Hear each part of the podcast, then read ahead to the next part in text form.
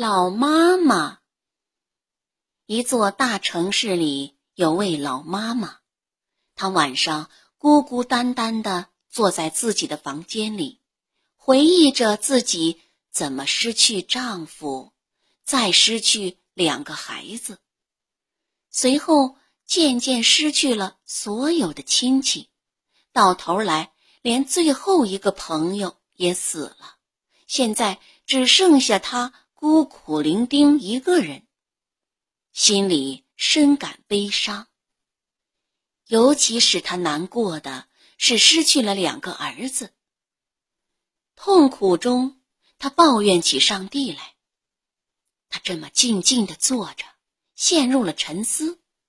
突然听见早到的钟声响了。他奇怪自己竟在伤心难过中熬过了一整夜。于是点上灯到教堂去。他走进教堂，里边已经很明亮，但不是像往常一样点着许多蜡烛，而是弥漫着朦胧的晨光。教堂中也挤满了人，没有一个座位是空的。老妈妈走到自己的老位子旁。他也被人占了，整个长凳上挤得满满的。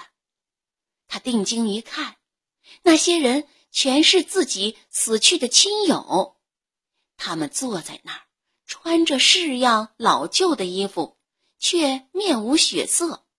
他们既不念经，也不唱圣诗，可教堂内响着轻轻的嗡嗡声和嗖嗖声。这时。一个老姑妈站起来对他说：“那儿，你瞧，那祭坛上，你会瞧见你的儿子。”老妈妈朝祭坛望去，果然看见他的两个孩子，一个吊在脚架上，一个五花大绑在行轮上。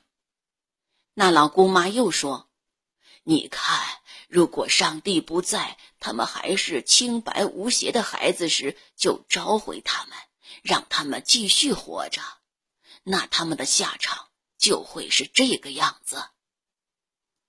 老妈妈哆哆嗦嗦的回到家，立刻跪在地上感谢上帝，感谢他待他好的超出了他的理解。两天以后，老妈妈躺在床上。死了。